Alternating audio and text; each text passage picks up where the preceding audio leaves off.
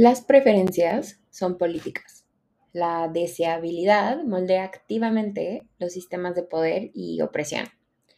La política de deseabilidad crea una jerarquía de existencia y determina quién merece amor, quién merece cuidado, quién merece beneficios y quién merece derechos humanos basados en preferencias aparentemente individualistas, pero que tienen sus raíces en intolerancia, en prejuicios y en sistemas y estructuras de opresión. Hablemos de las políticas del deseo.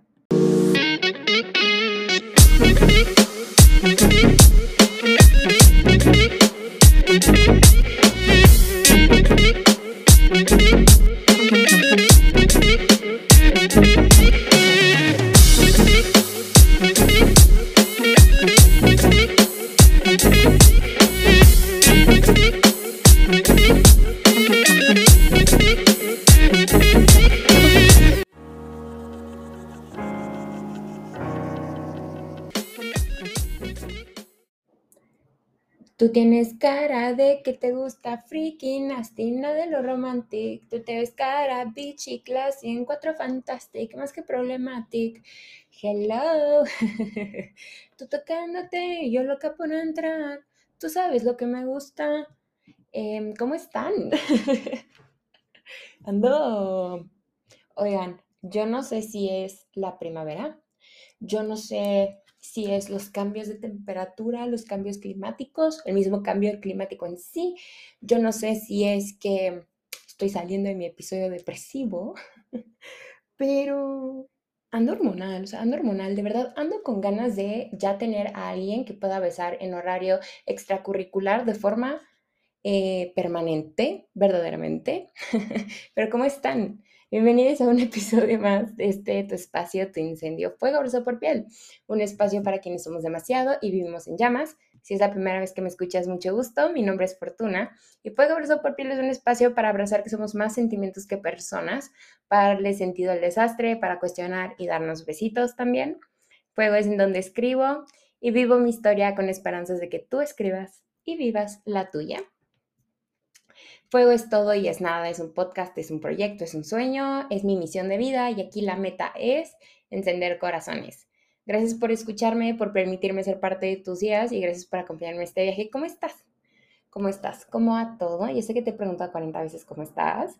Eh, ¿Cómo va todo? ¿Qué tiene que decir tu mente, tu corazón, tu cuerpo? ¿Cómo te has sentido? Yo estoy muy feliz de estar grabando este episodio. Em, feliz de regresar al podcast. Me tuve que tomar un par de semanitas porque primero a veces la vida es demasiado. Segundo, necesitaba hacer un poco de despeje mental. Y número tres, simplemente necesitaba distancia de mis pensamientos. Fíjense que creo que luego estoy demasiado metida en el modo girl boss, mujer empoderada y hiperindependiente, que se me olvida que simplemente merezco vivir y dejar que las cosas sucedan y dejarme vivir. Yo siempre tengo la necesidad de trabajar, de hacer algo, yo no sé descansar, podría incluso decir que no sé dormir. Y de un tiempo para acá, como he mencionado en otros episodios, lo que me ha pasado es que yo descubrí que hay un mundo en el que mi podcast puede crecer, hay un mundo en el que mi escritura puede ser algo más que un hobby, hay un mundo en el que yo puedo convertirme en autora y puede ser, y creo que lo que estaba pasando es que estas últimas semanas traía una idea súper, es que quiero ser influencer, quiero ser creadora de contenido, quiero colaborar con marcas. Y sé que lo dije incluso en algunos episodios. Y parte de la razón por la cual me tomé esta pausa es porque estaba convirtiendo a fuego en un trabajo.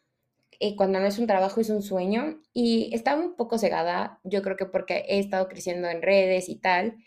Y tuve que pararme y decir, a ver, fortuna, de verdad esto es lo que quieres, tú no quieres ser influencer, creadora, tú quieres encender corazones, tú quieres escribir, cuestionar, ayudar, pero no siendo influencer. Me dio mucha risa porque el jueves salí con una amiga, ahorita les voy a contar un poco más de eso, pero el jueves salí con una amiga. Total, terminamos con unos manes. Vamos a decirles amigos, con unos amigos, porque manes suena bien fuerte, ¿verdad? Suena horrible, pero con unos amigos en Taquería Orinoco, en la Ciudad de México. Y eh, no sé por qué salió el tema de que yo tengo un podcast y a mí yo estaba ya borracha, ¿ok? Y esto era las 3 de la mañana del viernes y no sé por qué a mí se me ocurrió decir, es que yo soy líder de opinión. Y se murió, todo el mundo se murió de risa porque aparte lo hice de la forma más natural del mundo. Y si trabajas en comunicación, si trabajas en relaciones públicas, si trabajas en medios, vas a saber a qué me refiero por líder de opinión, ¿verdad? Pero me dio mucha risa y luego dije, güey, es que es cierto. Yo quiero ser líder de opinión. yo no quiero ser creadora de contenido ni influencer. Yo no, también he traído como un disgusto muy fuerte con mi trabajo, pero la realidad es que me gusta lo que hago. Me gusta ser consultora de asuntos públicos. Me gusta ser consultora de comunicación estratégica. Me gusta decirle a las personas los riesgos que hay en su comunicación, en la forma en la que están diciendo las cosas. Me gusta hacer mensajes clave. Me gusta el tema de la comunicación y me gusta meterle mucho del tema social me gusta cuestionar y a pesar de que yo en ese momento a las 3 de la mañana lo hice de chiste, yo de verdad quiero ser líder de opinión. Quiero tener mi columna, quiero tener mi newsletter, quiero empujar, quiero hacer mis libros eventualmente, empujar mi escritura, empujar que Fuego sea un mundo de cuestionamiento porque hay mucho que cuestionar dentro del amor propio, que al final es la base, cuestionar las políticas del amor propio, ¿no? Y las demás políticas que lo rodean y eh, la industria del amor propio en sí y al mismo tiempo en el que yo me libero de las cosas y yo sano y yo crezco y les acompaño a ustedes y ustedes me acompañan a mí. Entonces tuve que echarme unos pasos para atrás y decir, a ver, yo jamás voy a ser that girl, esa chava girl boss, súper organizada, súper estética, que es perfecta. Y la base de fuego, o sea, fuego, eh, fuego verso por piel existe por la imperfección por cuestionar. Y se me estaba olvidando esa parte. Y creo que también lo estaba sintiendo en los episodios, porque luego, em, o sea, se me estaba olvidando porque no tenía muy claro el hecho de, de cuál es mi motivación detrás de todo. Y en fuego yo ardo. Arder es amar, es cuestionar, es cambiar, es hablar, es expresar, es escribir. Y tengo que hacer más de eso. Y a ver, si les soy honesta, mi crisis en el podcast empezó porque el último episodio eh, que saqué, el de no quiero la luna, pero sí la tierra, fue un fail. O sea, fue un fail en el sentido de que mi podcast estaba creciendo en números y a comparación de cómo le había estado yendo en otros, en otros episodios, le fue súper mal con el pasado. Y me hice mucho daño a mí misma por eso. Me castigué, me lastimé, me silencié, me callé. Y lo que no te dicen de tener un podcast, de hablar, es que al final esto es un músculo el músculo necesita estar entrenándose y moviéndose para tener memoria, para saber cómo responder. Lo que pasa con el podcast es que cuando yo dejo que pasen los días, a mi músculo, que en este caso es mi voz, se le olvida su memoria. Y yo tengo el muy mal hábito de hacer, de vivir haciéndome menos, de vivir lastimándome. Y sí creo que se podría decir que soy una persona con baja autoestima, porque no me permito existir sintiéndome segura de mí misma y ya poco a poco poco a poquito me voy creyéndome más el cuento de que soy la reina, etc. En general he sentido mucho últimamente que soy chiquita. En el trabajo no me estoy hallando. O sea, de verdad he traído un tema.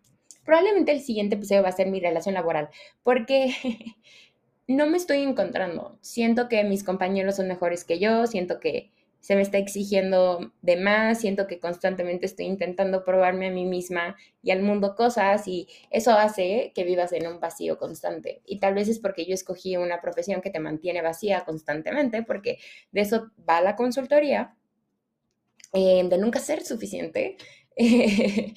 Pero, no sé, he estado, me he sentido rara, ¿no? Me siento menos todo el tiempo. En el podcast y en mi escritura no termino de creerme que soy talentosa y creativa, me la paso cuestionándome con otras personas. Em, en mi vida personal he sentido mucho la necesidad de ocultarme, de que no merezco salir otra vez y que no merezco que el mundo me vea. Ha sido difícil. Em, y yo, lo que pasa es que este es mi hoyo negro constante, ¿no? Ese tema de sentirme menos, de hacerme daño, yo siempre regreso a él porque es lo más familiar que tengo pero ya, y, salir de él es complicado, porque cuando sales de tu lugar familiar, así sea tu conducta autodestructiva de confianza, em, cuando sales de ahí dices, puta, ¿a qué regreso ahora? Porque tienes que regresar a un espacio nuevo, a un espacio que sí sea seguro, no, no familiar, sino seguro para ti, sano, bonito, compasivo. Y tienes que crear ese lugar desde cero y crearlo desde cero cuando tu mente está acostumbrada a la autodestrucción, al dolor, a lastimarte, es complicado y es súper cansado. Yo por eso a veces dejo que mis demonios ganen. A veces muy seguido dejo que mis, emociones, que mis demonios ganen. Em, y es curioso porque en mí nada es chiquito. Incluso físicamente, o sea, soy alta, mi cuerpo tiene curvas, ocupo espacio, tengo una sonrisota, tengo un corazonzote, mi personalidad desborda, mi voz es fuerte, soy imponente. Ese es, tengo que empezar a reconocer que yo soy una persona que impone muchísimo, incluso cuando no quiero imponer, ¿no? Y tengo que empezar a abrazar eso. Eh, pero aún así soy de una forma u otra adicta a pagarme. Incluso me pasa que si no estoy activamente haciéndome daño a mí misma, no me siento yo, no me siento completa, como que hay algo raro. Quiero empezar a ser más abierta con esto también, porque sigo pensando que no hablamos lo suficiente de lo que es existir, de lo que es quererte y aceptarte cuando activamente lidias con conductas autodestructivas, trastornos, mala salud mental, incluso mala salud física. Y todo esto agregado a la vida de una persona en sus 20, que trabaja más de lo que vive, que se expone a un sistema con estructuras opresivas y que simplemente está creciendo, ¿no? Crecer es complicado. Me ha costado mucho verme desde el amor. He subido mucho de peso, por ejemplo, porque yo lidio activamente con un desorden de la conducta alimenticia y entre estrés, la depresión, un poco que he estado sobrellevando, ira, yo soy, yo soy una persona muy enojona y mm, no estoy canalizando bien mi energía y mi ira. Em, aparte de mi autodestrucción mental, se me ha hecho imposible verme desde la compasión, aceptarme, o sea, como asegurarme a mí misma de que todo pasa, de que merezco amor, de que no soy mala. Em, y aunque no hay nada de malo en que tu cuerpo cambie, porque al final creo que esa es una realidad, es que somos muy duras con nosotros mismos porque no aceptamos el hecho de que nuestro cuerpo tiene que cambiar para adaptarse a las situaciones que estamos atravesando. Y eso no significa que tengas mal amor propio porque tú, porque por ejemplo, yo ahorita que estoy subiendo de peso porque he tenido atracones, etcétera, no significa que yo me quiera menos. Al contrario, ¿no? Significa que puta, mi cuerpo está adaptándose al hecho de que traigo un chingo de estrés, un montón de ansiedad, de que no estoy lidiando bien con las cosas, de que estoy creciendo, de que todo se siente como demasiado. Y eso no te hace una mala persona, ¿no? Te hace un ser humano. Em, pero también sé que tengo que salvarme. O sea, que el amor es es más sobre todo aquello que haces para no dejarte caer y todo aquello que haces cuando caes. Yo ahorita fíjense que no sé, la verdad si es manía, eh, o porque algunas verdades ya están empezando a hacerse realidad, ¿saben? Pero creo que merezco creerme lo que soy. Yo creo que soy talentosa, creo que soy fuerte, valiente, hermosa, creo que soy brillante y, y si bien yo todavía sigo mejorando muchas cosas, como mis ataques de ira, no saber canalizar bien mi enojo, el hecho de que constantemente me siento como amenazada por las demás personas, me estoy cansando de vivir pensando que no soy lo que soy y que no merezco creérmela ni siquiera un poquito. Así que mi task at hand en mi trabajo, luego siempre hablamos de cuando un cliente nos pide X cosa, es, ¿qué me estás pidiendo? Mi task at hand, ¿no? Mi, mi tarea en mano. Mi tarea en mano en este momento es creerme lo que soy, pero para creérmelo necesito regresar a hacer aquello que me hace a mí sentirme súper poderosa. Mi escritura, leer, aprender, cuestionar y hacer fuego. Em, lo que más poderoso me hace sentir siempre es fuego. Por eso yo tengo varias personalidades, pero usualmente todo se reduce a dos. Fortuna y fuego. Y yo cada vez más quiero ser más fuego, ¿no? Porque Fortuna es increíble, la amo, siempre es mi base. Fortuna es la que está enraizada en la tierra. Bueno, a veces vuela, pero está enraizada en la tierra la mayoría del tiempo y fuego es fuego. Fuego es el fuego, ¿no? Em, fíjense que luego, es que hay ciertas cosas que me, me llaman la atención, pero Estoy llegando en ese punto, no sé si han escuchado este típico discurso que dan como muchos dating coaches, muchos psicólogos, etcétera, de cuando quieres encontrar pareja, es, o sea, es, es que siento que es un discurso bastante complicado porque es una evolución del, del, si no te quieres a ti misma, nadie te va a querer de regreso, no puedes querer a nadie más, pero muchas veces hay un consejo que me parece bastante curioso, que aparte lo den tanto, mi psicóloga también me lo ha dado, que es, tienes que cultivarte a ti, que son por eso también muchas chavas en sus 20 o en sus 30, siempre, un consejo que siempre te van a decir es búscate un hobby. ¿Cuáles son tus hobbies? ¿Cuáles son tus pasiones?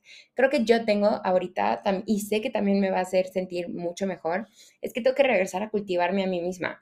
¿Qué es lo que me apasiona? Leer, salir a pasear, salir a bailar, eh, cuestionar, escribir, aprender. A mí me encanta aprender. Como el tema del que vamos a hablar ahorita es un tema que a mí me apasiona un montón porque me fascina aprender, me fascina sentirme como pues consciente de las cosas y sé que también es algo que me va a ayudar mucho en mi trabajo, ¿no? Eh, eh, también, o sea, va a tener una derrama positiva en todo. Y estoy aprendiendo que no puedes apagar lo que está hecho para arder y que puedes permitir que las llamas salgan y, te acuerpen o puedes quitarle oxígeno hasta que el incendio explote. En este proceso he tenido varias conclusiones que quería compartir con ustedes porque fuego siempre va a ser sobre sentir, pero creo que necesito recuperar mi pasión por el comentario social y el cuestionamiento. Yo siempre les he dicho que mi talento es cuestionar, tanto que estoy haciendo una carrera profesional de eso a través de la consultoría. Y por más que intento yo convertirme en esta morra perfecta que tiene un podcast como Zen de autoayuda y tal, eso no es lo mío. En fuego ardo yo y ardemos todos. En fuego nos reconocemos como imperfectas, em, con amor, pero siempre desde el incendio. Así que esta semana te traigo un incendio bastante interesante a mi parecer. Es un tema que a mí pues me apasiona porque creo que es un tema que no le damos suficiente cabida y creo que con cuestionar un poquito puedes aprender mucho de ti y del mundo del que te rodea. A ver, yo, como les decía, a mí me encanta, no sé si conocen, hay, supongo que le vamos a llamar como un género de contenido que se llama el comentario social. Déjenme tomar un poquito de agua. Que se llama el comentario social o el social commentary. Y yo siempre he querido ser una youtuber de social commentary, que son estas personas que hacen comentario social en el sentido de que son, es contenido que va dirigido a cuestionar. Entonces, vamos a hacer comentario social sobre la cultura de las dietas, vamos a hacer comentario social sobre los reality shows, ¿no? Em, y me parece como, siempre me ha parecido bastante interesante y como les digo que yo siempre he estado como un poco, pues, eh, como a la mitad, en el sentido de hay una parte de mí que es súper política, que es súper social, que le mete full al análisis y hay una parte de mí que siente un montón. Y esos son mis dos lados, ¿verdad? Soy súper, sí, o sea, o soy política o soy escritura, escritora, poeta que quiere vivir la vida desnuda. Y estoy como intentando cada vez más conciliar ambos porque cada vez más sé que puedo existir siendo ambos a la vez y que puedo hacer cosas increíbles siendo ambos a la vez, ¿no? Yo desde hace rato pienso mucho en el tema de las políticas de la deseabilidad y mi primer encuentro con las políticas de la deseabilidad fue a través de el pretty privilege, que es este privilegio de ser bonita. Em, cuando yo empecé a ser consciente del privilegio de ser bonita, son de estos temas que te, quitan los lentes color de rosa y te prenden los lentes color morado, por así decirlo. Es como cuando empiezas a aprender de feminismo, violencia de género, el patriarcado. Em, muchas cosas despertaron en mí cuando yo empecé a aprender del pretty privilege y lo que eso implica comencé a hacer evidente el hecho de que a mí se me suele exigir más y de que soy más masculina y no sé decir que no, porque pues toda la vida me he sobre como extendido para que me validaran, porque no fui una niña bonita ni soy una mujer que cumple con las características de la belleza que se nos impone. Y luego aprendí que hay algo llamado las políticas de la deseabilidad, que no solo incluyen el, el privilegio de ser bonita, pero que buscan explicar el rol que tiene el deseo, la opresión y básicamente nuestras vidas y nuestras experiencias en sí. La, la política de deseabilidad se ocupa de las cuestiones de cómo los ideales sociales de atractivo, por ejemplo, pueden tener un, un tirón y un retroceso. Ahorita les voy a explicar bien esto. Y al final, las políticas, cuando decimos las políticas de algo, es la idea de que X cosa es política porque es afectada por sistemas de poder, por sistemas de opresión y también es moldeada por ambos. Por ejemplo, hablamos de las políticas públicas. Eh, son, cuando hablamos de políticas públicas, son estas medidas que afectan al público que vienen desde el sistema de poder, en este caso, el gobierno, ¿no? Y si tú te pones a pensarlo, se puede hablar de políticas de todo las políticas del deseo, que vamos a hablar ahorita, en este caso deseabilidad más bien, las políticas de em, el amor propio, ese es un temón, es un temón, temón, temón, temón, temón, temón fuertísimo. Em, y que me estoy dando cuenta que, pues básicamente una de mis misiones de vida es cuestionar las políticas del amor propio, ¿no? Luego haré un episodio al respecto, em, como un acercamiento al respecto, pero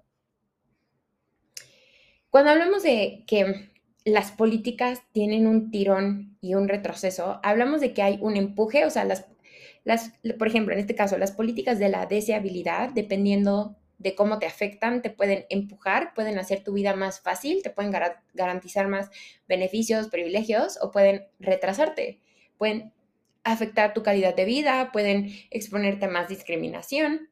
Entonces, cuando hablamos de políticas, hablamos de que siempre va a haber un empuje y un retroceso. Alguien va a salir adelante y alguien se va a quedar atrás.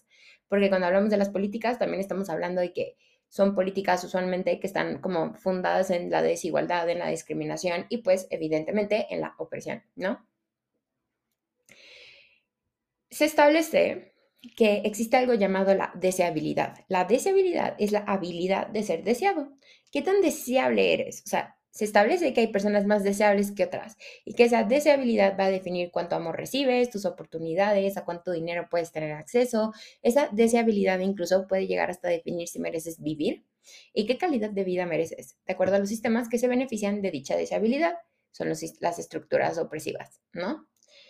Me dieron muchas ganas de hablar de las políticas de la deseabilidad, porque hace un par de semanas estaba en TikTok y me salió un episodio del podcast Say It With Your Chest, dilo con tu pecho, em, que, by the way, se ha vuelto uno de mis podcasts favoritos, se me hace súper bien hecho, súper bien curado, está hermoso, en el que una mujer que es una activista gorda eh, negra de Reino Unido dice, a mí de pequeña no me lanzaban piropos, no les decían catcalling, ¿no? a mí no me volteaban a ver en la calle, a mí no me deseaban los hombres y eso afectó mi relación con el mundo porque desde pequeña crecí con la idea de que había algo mal en mí. Y yo me quedé un poco torcida porque dije, qué vulnerable, me encantan los episodios, las personas que hacen contenido vulnerable, pero dije, esto, wow, esto tiene mucho sentido y yo no lo había visto de esa forma necesariamente, más bien no quería decir en voz alta que yo me sentía igual. Cuando yo, por ejemplo, salgo en las noches, yo me siento más cómoda y siento que pertenezco al lugar en el que estoy cuando, por ejemplo, hay ojos sobre mí, cuando ligo, cuando sé que soy deseada.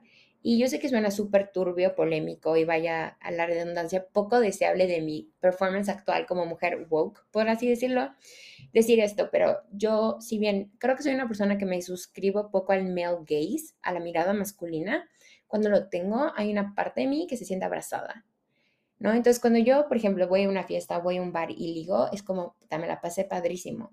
Cuando no ligo, también tiene que ver con el hecho de que primero, últimamente soy una persona que necesita mucha validación, pues porque me he restringido de tener contacto con otras personas. Y ahí es donde te das cuenta que luego la promiscuidad se puede convertir en una forma de sobrellevar tu vida. Y yo, por ejemplo, algo que he aprendido de mí misma es que soy una persona que necesita mucha validación y que tal vez ser ligadora es lo que a mí me va a ayudar a tener esa validación sin llevarla a extremos, ¿verdad? Y de sentirme desesperada por la atención de alguien. Eh, nada más que me da flojera tener que ligar y lidiar con tanto hombre, o sea, eh, Entonces, mi conclusión fue, cuando soy deseada, siento que pertenezco. Pero, ¿qué significa esto? O sea, ¿por qué pasa? ¿Qué son las políticas del deseo? ¿No? A primera instancia, podemos observar las políticas del deseo desde, vamos a decir, lo más obvio para nosotras, que es el pretty privilege y la deseabilidad en la mujer, ¿no? El sistema para lucrar, para oprimir, para explotar a través del entretenimiento, la belleza, la moda, la comida, ha establecido que hay mujeres que son más deseables que otras. Deseables en el sentido de sensualidad, atracción y deseables desde el comportamiento, su nacionalidad, sus características. Y esa deseabilidad termina en resultados. Entonces, si te pones a pensarlo, la deseabilidad toca todos los aspectos de nuestras vidas. En nuestras familias hay deseabilidad, hay expectativas, hay estándares que debemos o se espera que cumplamos para hacer, por ejemplo, lo que se espera lo que se desea de tú ser una hija, ¿no? Si eres hija mayor, lo deseable es que tú seas quien cuida a tus papás, que tú seas la tercera figura de autoridad, que tú seas la que marca el camino si tienes hermanos menores, pero también incluso se espera que seas la hija más bonita porque eres la más grande, porque eres la que tiene que dar nietos primero, y de acuerdo, incluso, por ejemplo, de acuerdo a lo que estudias o en dónde trabajas, si estudias una carrera universitaria, hay deseabilidad. Hay carreras en lo que lo deseable es la feminidad y te, y te sacrifican si eres una persona masculina en una carrera femenina, en una disciplina femenina. Lo mismo pasa si eres femenina en una disciplina masculina, ¿no? Ahí ya estás rompiendo deseabilidad. Y el hecho de romper la deseabilidad es que no sales adelante, es que te, te retroceden para tú salir adelante tienes que cumplir con cierta deshabilidad, si no, te retroceden y no vas a, vas a estar en desigualdad al contrario de personas que cumplen con la deshabilidad. Y lo mismo pasa en nuestra vida laboral. O sea, a mí, por ejemplo, empecé a ser muy consciente de la deseabilidad em, y me pasó que empecé a darme cuenta de que como en muchos aspectos de mi vida yo he tenido que ser más porque no soy deseable. No soy delgada, no soy rubia o azul, porque no soy dócil, no soy sumisa, soy un pedo, la verdad. Incluso mucho de mi personalidad, o sea, la verdad es que mi personalidad, la raíz de mi personalidad viene de existir sabiendo que no soy deseable. Em, y yo sé que eso es muy fuerte decirlo, y haces los pases con eso eventualmente. Eh, pero tienes que reconocer, porque siento que luego nos pasa que tenemos estos pensamientos y no tenemos las razones del por qué. Por ejemplo, ¿por qué tengo 25 años y todavía no encuentro pareja? Porque a mí me cuesta más todo. ¿Por qué a mis compañeras que son rubias y delgadas les, va, las, les prestan más atención que a mí, que no soy ni rubia ni delgada?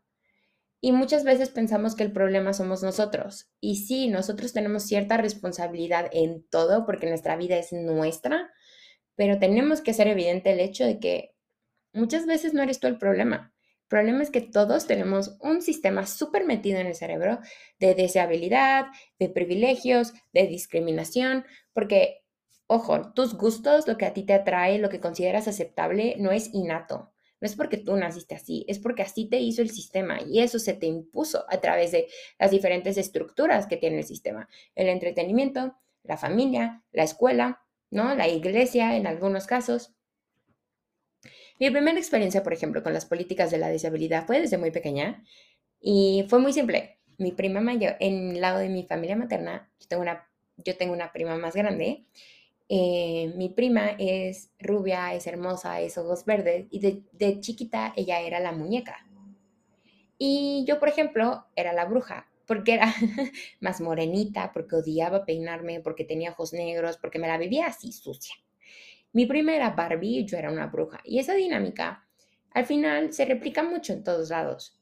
En la escuela, en, en la prepa, en la universidad, en el trabajo, en mi vida romántica, las personas, y, y, al final esto es solo una aproximación, ¿no? O sea, quiero dejar muy claro que esto solo es una aproximación porque hay mucho que hablar de esto, pero por ejemplo, es bien importante también tomar en cuenta de dónde vienen los cuestionamientos contemporáneos de las políticas de deseabilidad, porque la política del deseo, este push and pull, o sea, este empuje y retroceso de, del deseo en sí, se hablaba con políticos como con filósofos tipo Michel Foucault, ¿no? Que son estas personas que empezaron a cuestionar el sistema de vigilancia, el sistema capital y lo empezaron a cuestionar, o sea, a, criticar, etc. Y hoy en día hay un, pues no sé si vamos a decirle hola, pero de mucho cuestionamiento bastante importante hacia, por ejemplo, las políticas de la deseabilidad, de em, las personas, de parte de las personas negras, de parte de las personas gordas, las personas con discapacidad, de parte de las personas trans. Porque ¿qué está pasando? Es que si bien estamos siendo más despiertos del tema, ahorita voy a hablar de esto, de lo que implica despertar en el sistema, em, cuando hay más despertar siempre también va a haber más resistencia. Y un ejemplo clarísimo es, en Estados Unidos, todas las políticas anti-LGBTQ y anti-trans que están sucediendo, ¿no? Hace poco en el estado de Iowa, en Estados Unidos, eh, aprobaron una ley en que todas las personas que están registradas como personas trans tienen que detransicionar. Si no, eh, tengo entendido que van a, se les va a llevar a la cárcel, o sea, van a ser detenidas. Y es ahorita en donde la conversación de la deseabilidad, de lo que consideramos deseable, aceptable, es más importante que nunca, porque ya las personas están llegando a un punto donde o soy mi versión más auténtica mi versión más auténtica es no deseable para el sistema o mi vida va a estar en riesgo.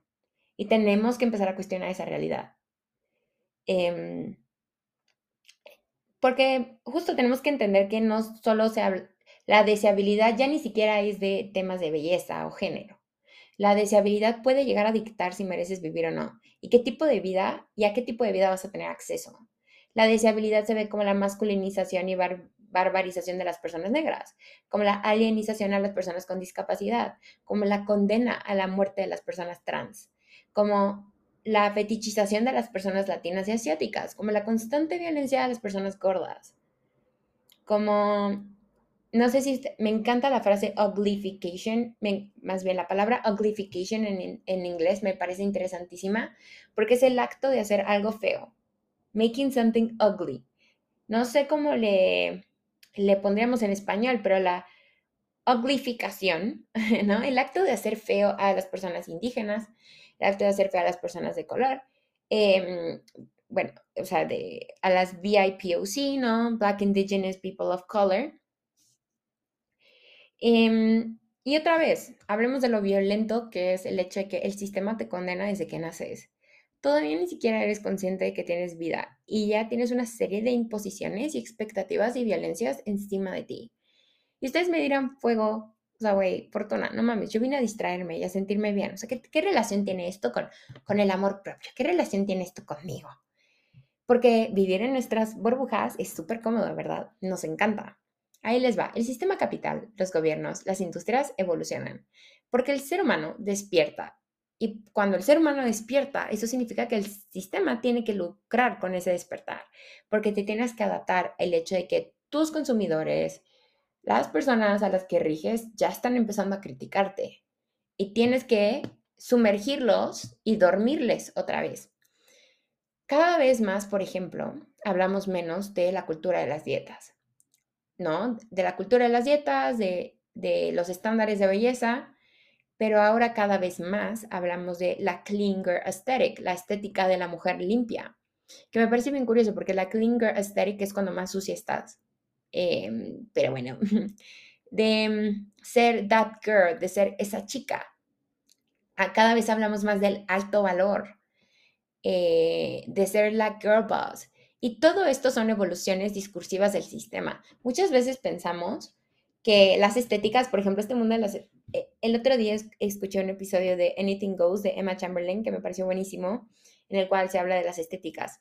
Y muchas veces vemos estas estéticas tipo la clean girl, la that girl, la, la dark academia, cottage core, y no nos damos cuenta que esas estéticas, todas, absolutamente todas, están enraizadas en racismo, en gordofobia, en clasismo. Y tenemos que empezar a cuestionar las cosas, ¿ok? Porque tú estás tomándote un vasito de Starbucks y ese vasito de Starbucks puede significar algo. Tal vez no signifique nada, tal vez estoy siendo paranoica pero tenemos que empezar a cuestionar el mundo en el que vivimos, porque si tú te quieres suscribir a una estética, esa estética, por ejemplo, te va a limitar y esa estética tal vez está haciendo que tú te oprimas a ti misma y oprimas a los demás, ¿no? Em, y un, un claro ejemplo otra vez es como todo el discurso de las dietas ha evolucionado en la comida orgánica, la comida para limpiar tu flora intestinal, ¿no? Esta idea de mueve tu cuerpo porque mover tu cuerpo es amor. Eso es una evolución del discurso de las dietas y el discurso y la industria fit, aunque no lo pensemos así, es una evolución del discurso. Hay personas que no pueden mover su cuerpo porque no tienen, porque su cuerpo tal vez no es deseado, no, no es deseable, o sea, no, no tienen el cuerpo deseable como para moverlo. Hay personas que por su trastorno mental no pueden mover su cuerpo.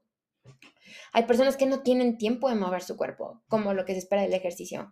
Y es por eso que yo les decía lo de las políticas del amor propio. O sea, ahora el amor propio define qué tan deseable eres incluso. Si no te quieres, no eres una persona deseable. Eres una persona tóxica, eres una persona mala para el sistema.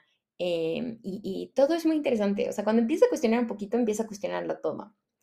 Tú puedes decidir si te suscribes a esto. ¿Y qué tanto te suscribes? ¿Y qué significa esto para ti, para tu futuro y para las personas que quieres? Porque para amarte tienes que aceptarte. Para aceptarte tienes que reconocer las violencias que te atraviesan y las violencias que promocionas. Porque hay una realidad bien dura y es que el ser humano está condenado a replicar violencias. Porque al final nacemos en situaciones que no controlamos y tú puedes ser consciente de eso y de tus privilegios, pero el sistema te va a llevar a situaciones en las que repliques violencia. Em, y mientras investigaba este tema, me topé con varios artículos muy interesantes también de mujeres negras y mujeres del sur de Asia que decían, estoy cansada de las políticas de la deseabilidad. Y lo que argumentaban es que el debate en torno a este tema se sigue quedando en qué tan deseable eres según qué tan bonita y delgada eres. O sea, el tema del pretty privilege. Pero que el debate va mucho más allá.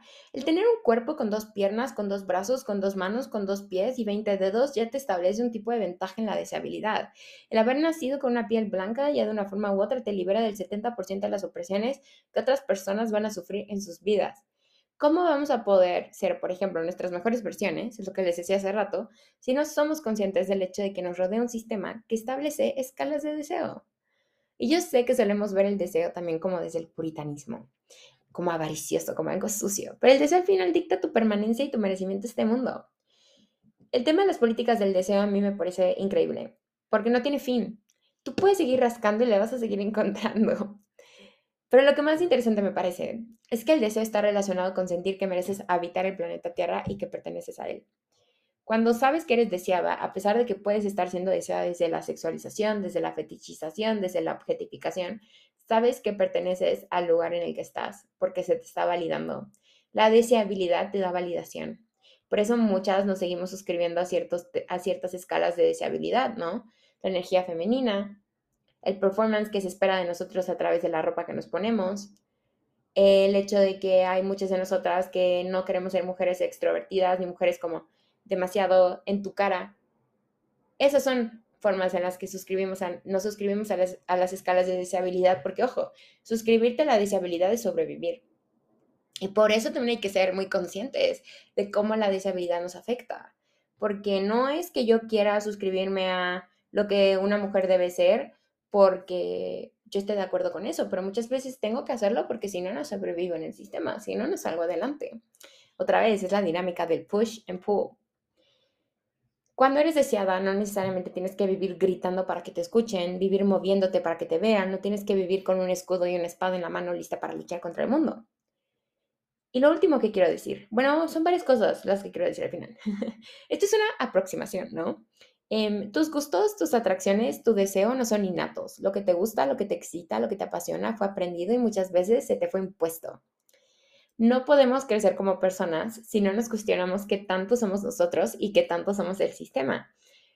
Porque mientras más lo cuestionas, más te, das cuenta que en realidad no eres tan libre, porque crees, o sea, ¿cómo crees? Porque incluso tus instintos más naturales son controlados e impuestos por el sistema. Y hay, siempre hay un argumento buenísimo de estas personas que dicen como, o sea, siempre, eh, por ejemplo, el tema de la gordofobia siempre es, ¿por qué a las personas no les atraen los cuerpos gordos? Porque aprendieron que los, cuerpos, que los cuerpos gordos eran grotescos, que estaban mal, que eran feos, ¿no? No es porque a ti no te gustan las personas gordas, es porque tú aprendiste a no quererlas, tú aprendiste a no aceptarlas, se te fue inculcado desde pequeño. Em, aparte de este TikTok que vi de Say With Your Chest y después escuché el episodio y tal, eh, también escuché Mariposas en el cerebro de Linda Ramos y en el último episodio que sacó plantea una pregunta que también me parece increíble, que es, ¿quién se beneficia de tu insatisfacción? Y yo dije, ¿quién se beneficia de nuestra indesabilidad? Que el sistema exista no significa que tengas que suscribirte a él, porque cuando te suscribes a él no solo te condenas a ti, pero condenas a las personas que quieres. Y no digo de vivir a diario rompiendo tus cadenas, eso no es sostenible. Pero ahorita yo soy fiel creyente de que cuestionarte a ti, cuestionar el sistema es amarte y amar a los demás. Y por último, y quería cerrar con esto.